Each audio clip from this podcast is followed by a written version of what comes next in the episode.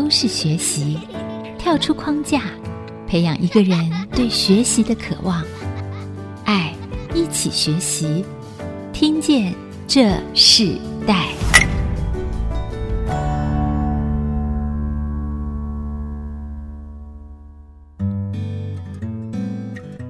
各位听众朋友，大家好，欢迎收听《听见这时代》，我是主持人郭兰玉。今天在《听见这时代》的节目里头，我们要跟大家分享的世代关键词，我们谈到栽种收割，一个世代的创业风华。针对这个主题，我们特别要介绍一个地点，非常特别，在关西云顶休闲会馆。因为我们知道现在是秋天的时间，也是非常多落雨松转红的季节。那但是在今年疫情的缘故，很多人都没有办法出国旅行。那今天的听见这世代，我们就要介绍这个位居台湾非常特别的一个地方。它清新优雅，而且是很像置身在异国之中。无论是白天或黑夜，都有不同的视觉享受。甚至它的这个精致的厨房料理，更是吸引了非常常多的观光客。那我们今天主人翁就是目前负责云顶休闲会馆的负责人曾德云先生啊。我们邀请他来上我们的节目。曾先生你好，兰英姐你好，谢谢你。我认识曾先生的时间不长，但是我们刚刚在分享里头，我发现如果一个人想要做一件事，他可以用一生来做。在他的生命中不同的阶段里，经历了职场，也经历了非常多不同阶段的创业。在这些创业过程中，甚至他经历了国际的一些品牌，甚至在台湾非常特别的一些品牌。都是耳熟能详的，这样的一个创业精神，其实是非常令人佩服的，也非常令人惊奇的。那我们是不是先可以请曾先跟我们分享一下，你自己在做这个云顶休闲会馆之前啊、哦，你自己的过去经历是什么？你的专长是什么？跟我们听众朋友分享一下。呃，我个人的经历是很紧张、很丰富，也很奇特，因为我做的行业都关联性不大。我自从从三洋当采购之后，对进出口贸易买卖业有了接触。那离开了三洋，我自己也开了塑胶厂。那现在会开这个云顶休闲会馆，应该算是我人生的最后面一个旅程，因为也年近六十几了。在这个过程中，买卖业我们经历了台湾第一家量贩店万客隆进场台湾。我就是他的供应商，啊，从供应他万客隆的百货中，我也代理了上海第一自行车品牌叫永久牌，我是他台湾总代理。乌锡蚕丝被也是台湾总代理，香港谢瑞麟珠宝台湾总代理。哇，那代理了很多的品牌，但是始终有一点点遗憾，因为做的是百货，一台脚踏车可以骑好多年呐，一颗钻石。戴一辈子，他不会买第二颗，除非再 update。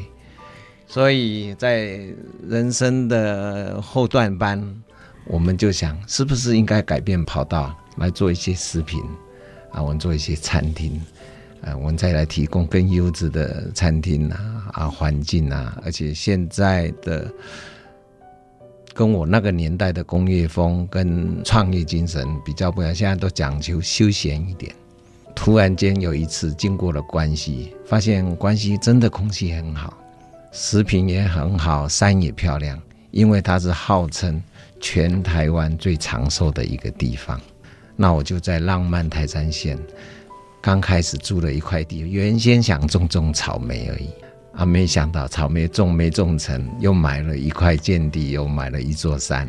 就这样子一脚就陷下去了。是我很好奇，就是在你做这个云顶休闲会馆之前啊，其实你做了很多贸易展开事业的那样子的一个布局，是非常的快速，而且是壮阔的。听说你还到上海贸易这相关的事业，是不是？是的，是的。你从来没有停止创业哈。其实人生的际遇里面哈，很多的事业也好，或是环境也好。是你当你碰触到它的时候，如果你的灵感或是你的，我不敢讲叫生意头脑，因为我做过量贩店，我当过采购，所以它会让我感觉到，哎，也许这个有商机，也许那个有商机。那我在上海的期间，是因为我在台湾开了三十家的珠宝门市店，我必须去管理我这三十家店，所以我就请了工程师帮我自己公司写的软体，哎，觉得很好用，啊，有一年就到了上海，去接触了老凤祥。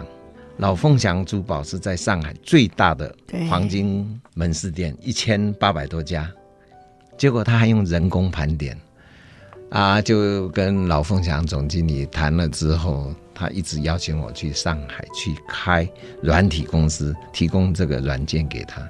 所以这样就去了，也因为很多的台面上人物又认识了和平饭店的总经理，我公司就设在和平饭店的商务楼，员工也吃和平饭店员工餐。从那个时候，我就接触了大上海的生活圈子。你那时候就到了上海发展，你原本做珠宝总代理商，在台湾的部分谢瑞麟，嗯、然后也因此让你到了上海，也认识了这个老凤祥这个珠宝店，嗯、然后你们有一些合作。后来在上海就开办了瑞记，瑞记资讯管理公司。那是什么样的动机激励你这样一直不断的开展你的事业，然后创新不同的产业呢？这个就是触角，触角碰到了，刚好你手上有这个资源，有这个客户。我的资源刚好用上这个客户，是刚好可以 match，他刚好使用的也很好用。好，在不同的行业，听说你后来也做了一个法式餐厅，在台湾。对，在台湾我开了一个西西里西餐厅，记得是跟雅文化妆品季敏吉先生一起合伙开的，嗯、还跟太平洋收购租了一个很大的场域做法式餐，但是因为因为种种的建造问题。我们开了两年了，本来生意很好，嗯、还是因为证照问题才结束掉。你的事业一开的时候，通常你一扩展就很大，结束的也很快。你觉得在这么多的不同的产业里头，然后你不同的一个创业模式里头，那给你最大的经验是什么？说来话长，累积的经验并不足以代表非常的大，非常的成长，嗯、非事业体非常大。打个比方，郭台铭他也许只做创了一次业，他就做得非常的宏观。我们做的五六样事业，也没有一样说成就的非常非常的具规模，那都是一时兴起也好，或是机运也不对。像我开这个云顶休闲会馆，刚好今年要开，今年就武汉肺炎又开始了，有种种，但是只有一句话，要持续。要持之以恒，也许他有成成功的一天。每一次重来，对你都没有什么样的放弃的念头吗？呃，每一次的重来是起步都是很很坚决的去坚持下去，但是你到最后面你要评估，如果他是一直在 know how 下去的话，你拖久就会拖累自己。当你在赚钱的时候，你要保守。当你在亏本的时候，你要顺势的就要把它结束掉，嗯、这是要必须当机立断。那那那你自己手上拥有的资源，包含金钱的资源、人力的资源，当时都是继承来的，还是你自己创造出来的？我一直到国中还打赤脚上国中，是家里是蛮穷的，嗯、我爸爸做木工。对，我读高中的时候读开明是半工半读，嗯、哼我还记得在通用电子打工，易容器了打工，所以都是白手起家。哇，你创业的每一分钱都是你，其实是你自己赚得的，但是你不断的在这个产业的变化和时代的变化里头，我看到你每一个不同的关键和不同的时期里头，你开创了一个新的事业，但这些事业看起来好像在一段时间里头就改变了，然后你又做了另外一个，你没有停止过。这个没有停止过的这个信心是非常特别的。我们先休息一下，我们在下一段部分，我们继续要访问曾德云先生。他目前在负责云顶休闲会馆的这个负责人。在他人生最精华的创业一切的阶段以后，当他停下来以后，他再一次的出发，他建设了一个这个农庄。这个农庄呃，大概有四千八百平左右，是一个非常大的农庄，在关西。可是我们看到他在这农庄之前，他自己的人生里头，哇，正是这么的精彩，也这么的多变。我们先休息一下，我们等会下一段，我们请曾德云先生再跟我们分享。我们稍后回来。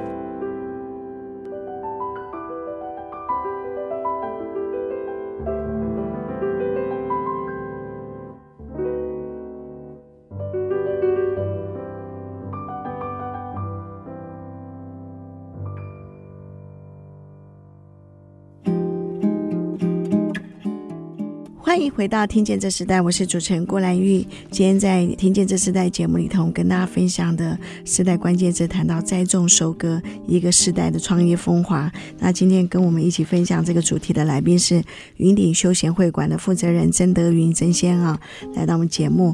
我们刚刚听到曾先他在早期他在三洋电机做采购这个工作，在职场工作，但后来他选择了创业。他当时担任了代理进来那个台湾商品这个。量饭店万客隆的供应商，其实万客隆代理是你第一个存到人生第一桶金的这个时刻，对不对？是的。我很好奇，是当时你说你做了香港谢瑞麟珠宝公司哦，代理平行输入最巅峰的时期有三十家珠宝分店，那时候为什么停掉？听说有一个在这个时代的改变里头发生了不一样的一些人们消费习惯的改变，对不对？从开始，台湾第一家量贩店进来，万客隆，我们就恰好在那个时代，我们开办了贸易公司，所以我们也引进了很多国外的商品进来。台湾所比较缺乏的，就像珠宝、蚕丝被这一类的，还有自行车。引进的过程，那个时代年轻人的所得虽然不算丰富，约莫两万块左右。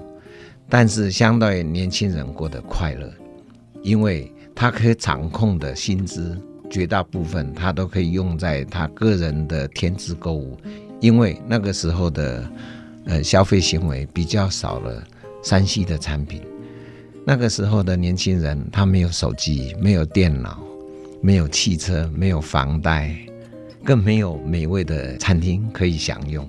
所以他赚的薪水如果是两万块，他大概这个可配支配的就有两万块。所以我们在那个时代卖珠宝，我们平均一个客单价都在两三万块。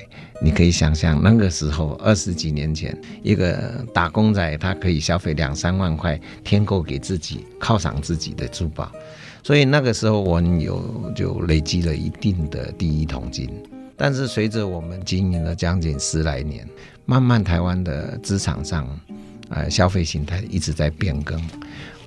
一开始开办的珠宝公司的营业额等于现在的十倍之多，现在反而整个都到了剩十分之一的。所以在金融金融风暴之后，我自己要去上海开办软体公司，我就毅然决然的把珠宝渐渐的收尾，把它结束掉。当然，库存各方面，我还有做网购，不再开店了，因为开店的人事管销跟租金都不足以 cover 那个利润。所以这个也是必须要做的一个断点。你经历了像国际性的金融风暴，也经历了一个时代消费的改变啊。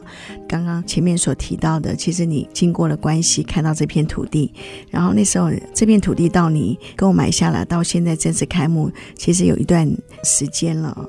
做这个云顶休闲会馆的时候，跟你过去所做的又不一样了。它是一个休闲农庄，结合餐饮也结合休闲的这样子的一个服务的行业。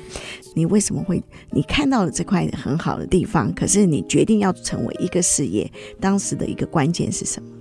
不在山上，就在台山线上。山不在高，但是我们虽然占地四千八百平，在台山线上，我们紧邻着的就是有后面有一个山，约莫两三百公尺。旁边有两条溪，我们看到这个环境，就想到我在上海的时候，有一家叫小南门，它是属于就是早期总统夫人张宋美龄结婚的一个场子，啊我去那边用过很多次餐，它现在是一个餐厅，也是一个庭园式的餐厅。那我在关西看到这个场子，它是属于一个类似山窝。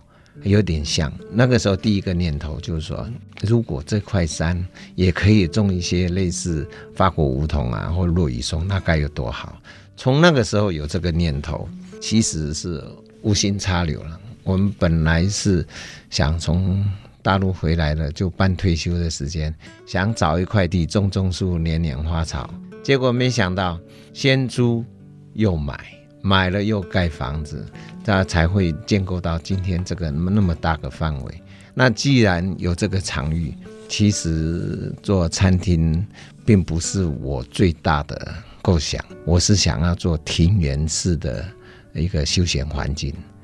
那既然花园成就了，它还是要有一定的维护费用、管理费用，所以才会有增加的咖啡厅、西餐厅。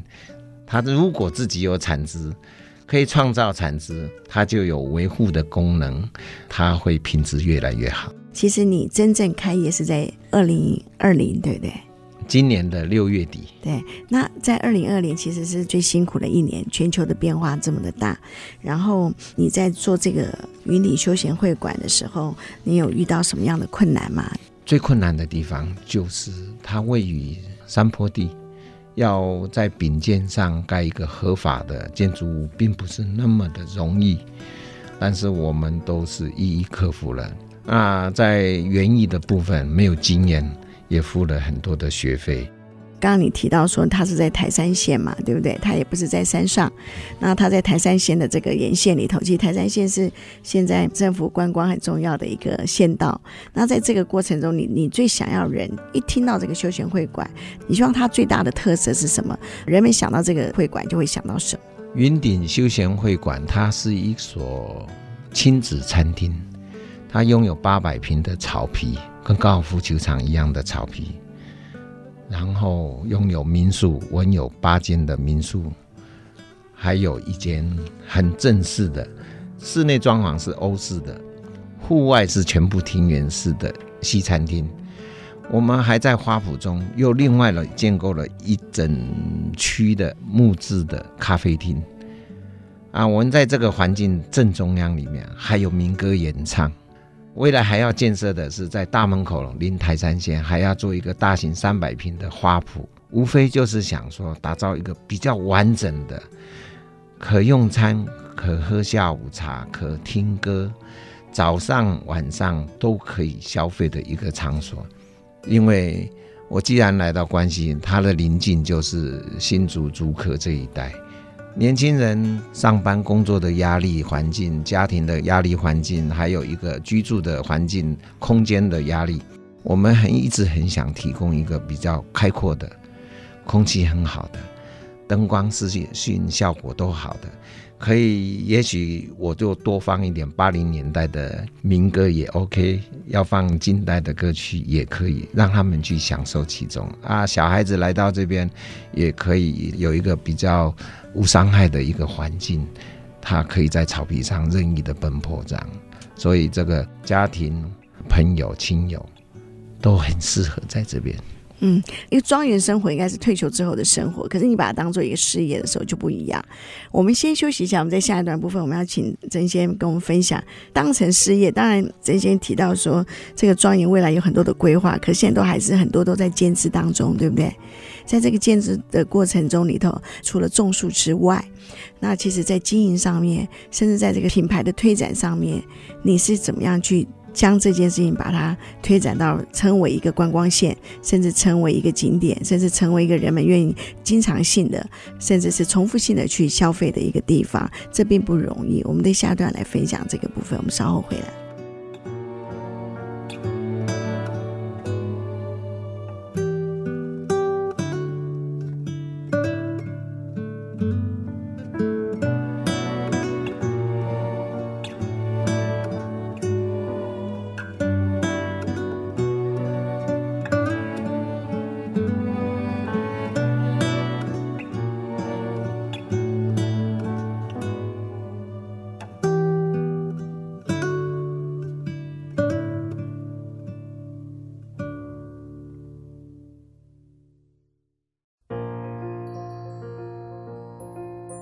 欢迎回到《听见这时代》，我是主持人郭兰玉。今天在《听见这时代》节目里头，我们邀请到来宾是云顶休闲会馆的负责人曾德云曾先来到我们节目。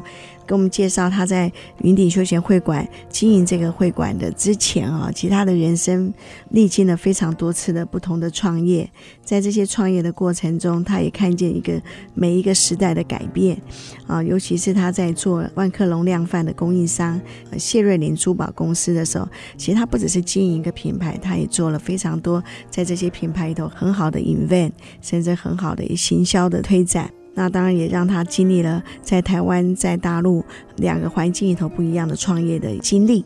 但在这个过程中里头，他在六年前他买了在关西买了一块地哦，啊，其实就正好位在台三线上，其实是非常。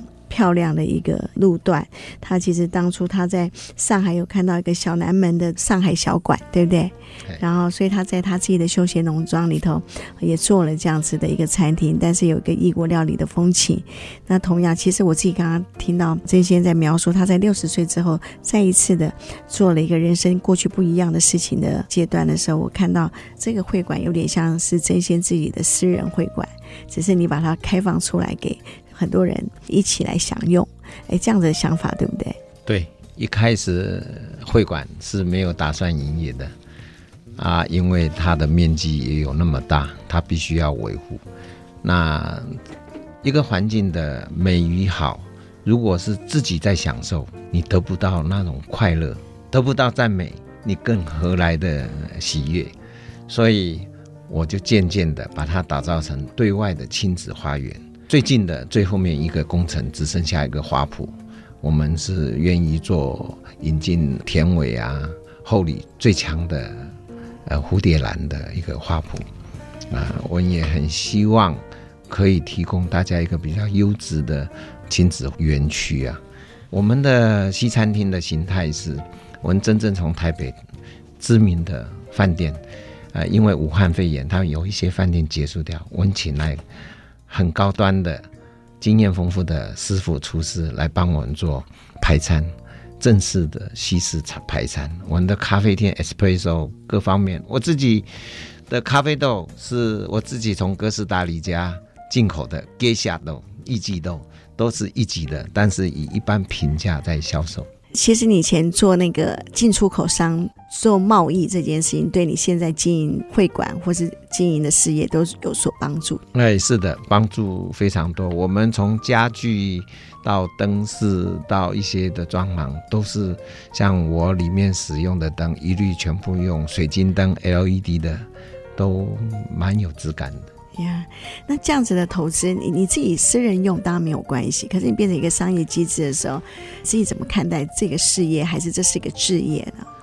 这个不能当成事业，因为投资报酬率是绝对回不来的。但是如果在人生的后段班能够因此得到精神的慰藉啊，可以广结善缘，交到很多好朋友，生活是快乐的，空气是新鲜的，人也变长寿。我觉得不在他的回馈，只要能够平衡，这个在人生后半段不会打瞌睡就好了。你过去事业应该很忙碌啊，在经营会馆的时候，会不会反而跟家人相处的时间多了？其实，在建构初期是很辛苦的，说跟家人相处，只有在晚上休息的时候，因为工程浩大，我在这边也投资了接近上亿。那工程浩大，只有在靠后续的未来，一切营运正常，来客来的宾客看到的每个都是笑容的很好，感觉来到这边他可以坐上一整天，我们心就满足了。然后我们的工程就渐渐去再更加优化，那工程就减少，那前面的付出就会换得后面的一个回报，嗯，会感觉到悠闲。生活比较多彩多姿。嗯，那这样你回想过去的创业的所有的过程，你觉得最美好的经历，还有你突破困难的最重要的一个关键是什么？每一个人生阶段，他的突破际遇都不同。很多人说关关难过关关过，这个关关要过就靠自己的毅力啊，我一定要克服它，它就会过。你不去克服它，放弃，它就过不了。进出口贸易啊，会卡关，会有川期的问题，你都必须一一去排除。在市场上，从万客隆到大润发，到台湾的 Tesco，我都有做，都做他们供应商。但是一路下来，只要持之以恒，都能够突破。所以，其实供应商这这个事业你没有停止过，没有停止过，没有停止过。这个休闲会馆就是成为你个人的兴趣。一开始的目标是在我商业这个过程中，他提供一个私人会馆，好朋友、厂商、客户可以来到这边享受私人的招待所。嗯、那后来因为规模真的做的蛮大，我还有 SPA，我还有私厨，所以我在想说，哎，这个可以平价的让它 share 出来给大家去分享，而且同样的餐点在台北是我目前的 double，是一倍的价格。我们并不求说要多少的利润，我们是希望找回在我那个年代曾经有过的美食跟人际关系。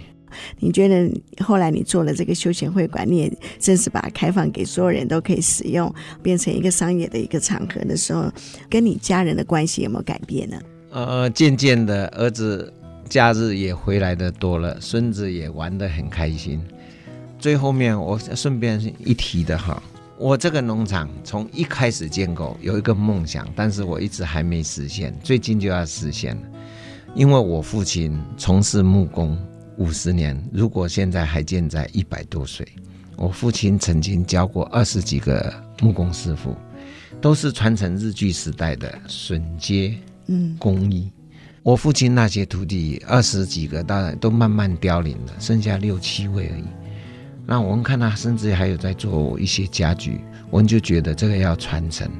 那日据时代那种工具，我也保留了三百多件，快四百件，保留了很多可以值得现。现在如果是装潢或设计师是那个，他连看到工具都不会用，一直想说打造一个木工教室，不再是用钉枪、用胶合，全部榫接的。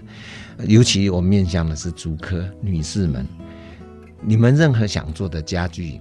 厨房用的、家里用的、会议室、办公室用的，都可以透过这个木工教室，可以达到你自己的要求，可以完成你自己的创作啊！我们有最好的师资、设备、环境，而且是举家来这边做木工，小孩子、老婆都可以在园区里面喝咖啡享乐，老公就几个好朋友在那边成就一个像样的泡茶桌啊，很多创意家具都可以完成。这个木工教室已经开始了吗？设备都完成，场域都完成，但是我是一直很希望我的西餐厅能够逐渐成长之后，花圃完成之后，大概在今年底末就要正式开班，而且只限定收一定的人数，三十位而已。我们提供的是一种舒压课程，你可以三两同事、三两好友一起来成就一件家具，可以带回去。通通你想要做的家具，这边都可以完成啊，也有木材的提供。哎，木材是因为木材有块木啊，有比较像南方的便宜的，所以木材我们提供你去哪里买，或是跟我们这边买都 OK。啊，我们提供的只是教学跟设备提供。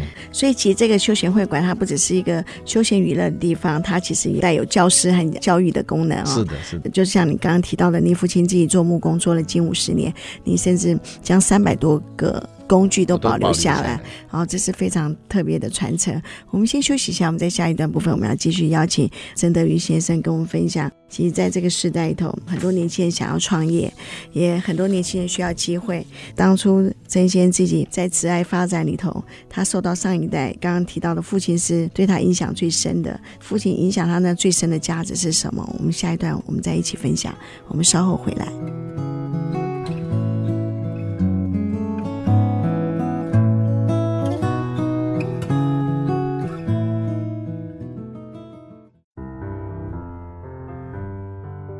欢迎回到《听见这时代》，我是主持人郭兰玉。今天在《听见这时代》节目里头，我们邀请到来宾是云顶休闲会馆的负责人曾德云先生，来到我们节目跟我们分享，听到他一生创业的非常精彩的故事啊，我们就想到在每个时代里头的不同的变化，兴起了非常多的产业。但是你要如何在这个不同的时代里头抓紧那个创业的机会，甚至获利的机会，其实真是必须要靠着自己很敏锐的这个观察力哦。就三洋实业工作之后呢，他其实做最重要的一件事情就是进出口贸易，对不对？进出口贸易影响着他整个创业的一个脉络。但他自己父亲是做木工的，其实对于真先来讲，父亲做木工这件事情，他对你的创业有什么影响，或是对你的人生有什么样的影响吗？父亲的创业，就说在以前的生活真的是刻苦耐劳，唯一深深的感觉就是真的刻苦耐劳。非但父亲刻苦耐劳，从事的徒弟，曾经最多的时候，我跟徒弟一起睡觉，七八个晚上没有床，木板铺一铺就睡在上面。那徒弟要做什么？早上天一亮要打水洗衣烧饭，晚上啊收工扫地。最大的娱乐就是破杆子。那以前大家过的生活都是刻苦耐劳啊，也许我们就知道那一段的苦，造就我们比较能够吃苦。那我也觉得现在年轻人在这个压力的环境下哈。其实还是要吃点苦。所谓的吃点，不是去找苦吃，就是将来有如果有机会创业的话，碰到困境的时候，不要一下子就放弃。熬过这个苦，也许就苦尽甘来。是，这是你的父亲留给你最美好的价值啊、哦！那刚刚你也同时提到，因为父亲是做木工，所以你留了父亲三百多件那个木工的工具，将来要开这个木工教室嘛？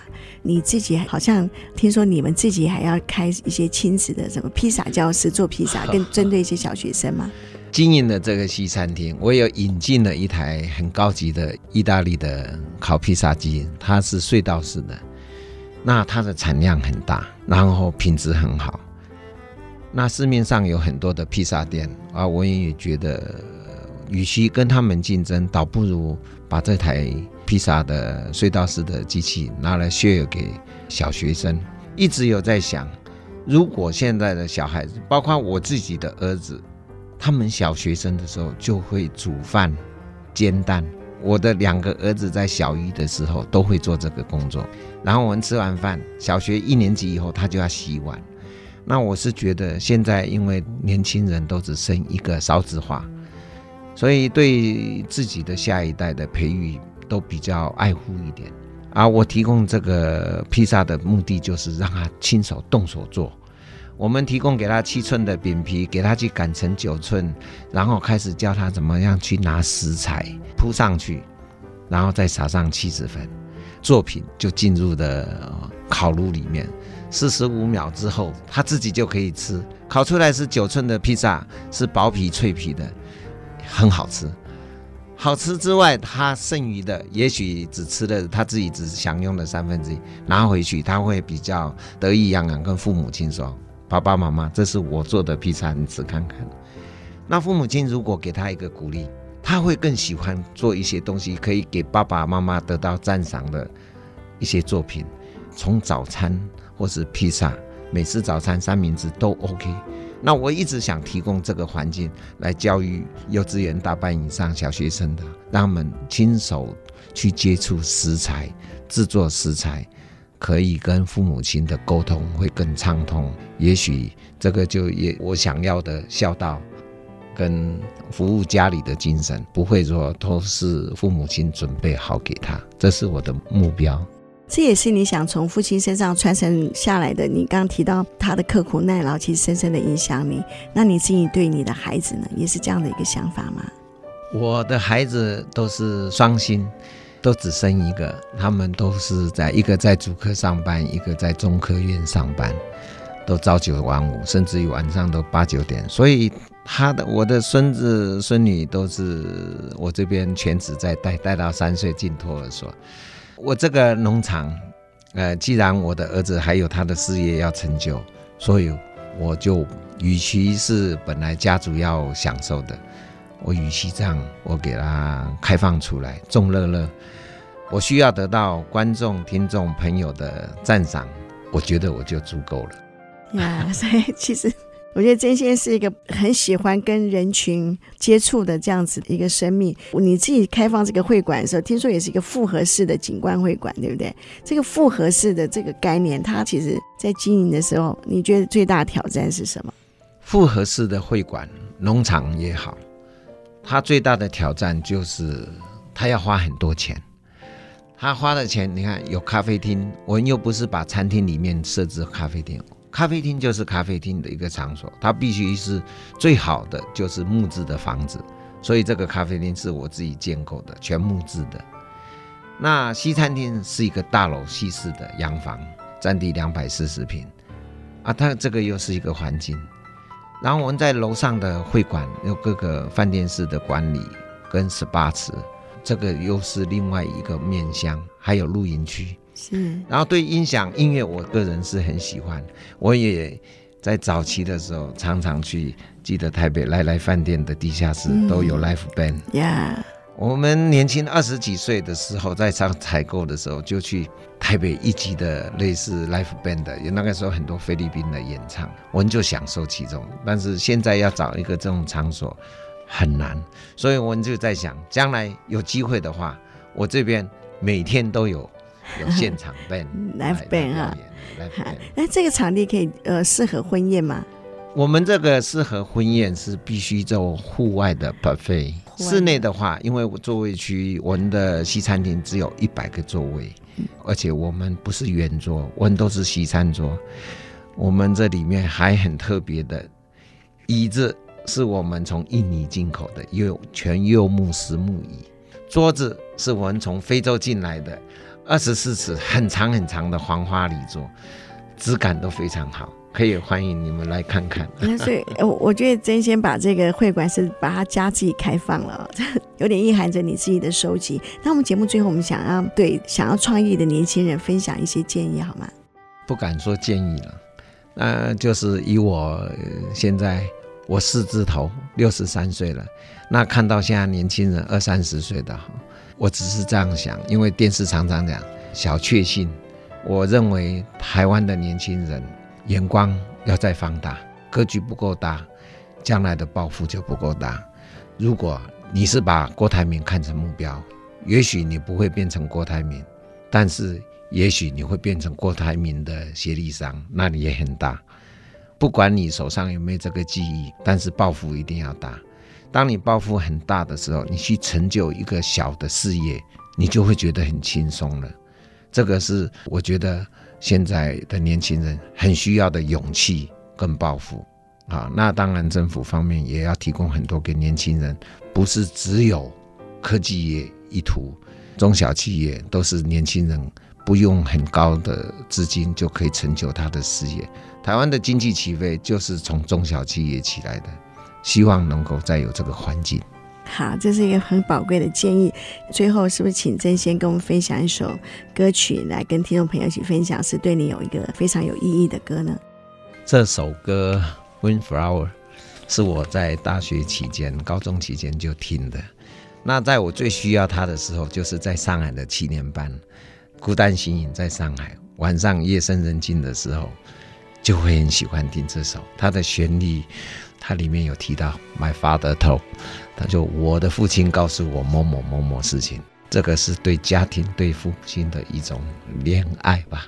那我们就在这个《Windflower》这首歌要跟听众朋友说声再见。我们今天非常谢谢云顶休闲会馆的负责人曾德云先生来跟我们分享他自己人生创业的故事。那同时也介绍了一个非常特别的地方，在台山县。原本在他的人生当中，这是要自己一个私人的领域啊，你们但他现在把它开放出来，邀请大家一起享受他在这个整个休闲会馆里的建制。那今天非常谢谢曾德云先生来跟我们分享。谢谢，谢谢。好，我们听见这时代，我们下次再见，拜拜，拜拜。听见这世代，建立爱的连结。中华民国资源媒和互联协会邀请您一起启动公益资源，实现分享与给予的良善社会。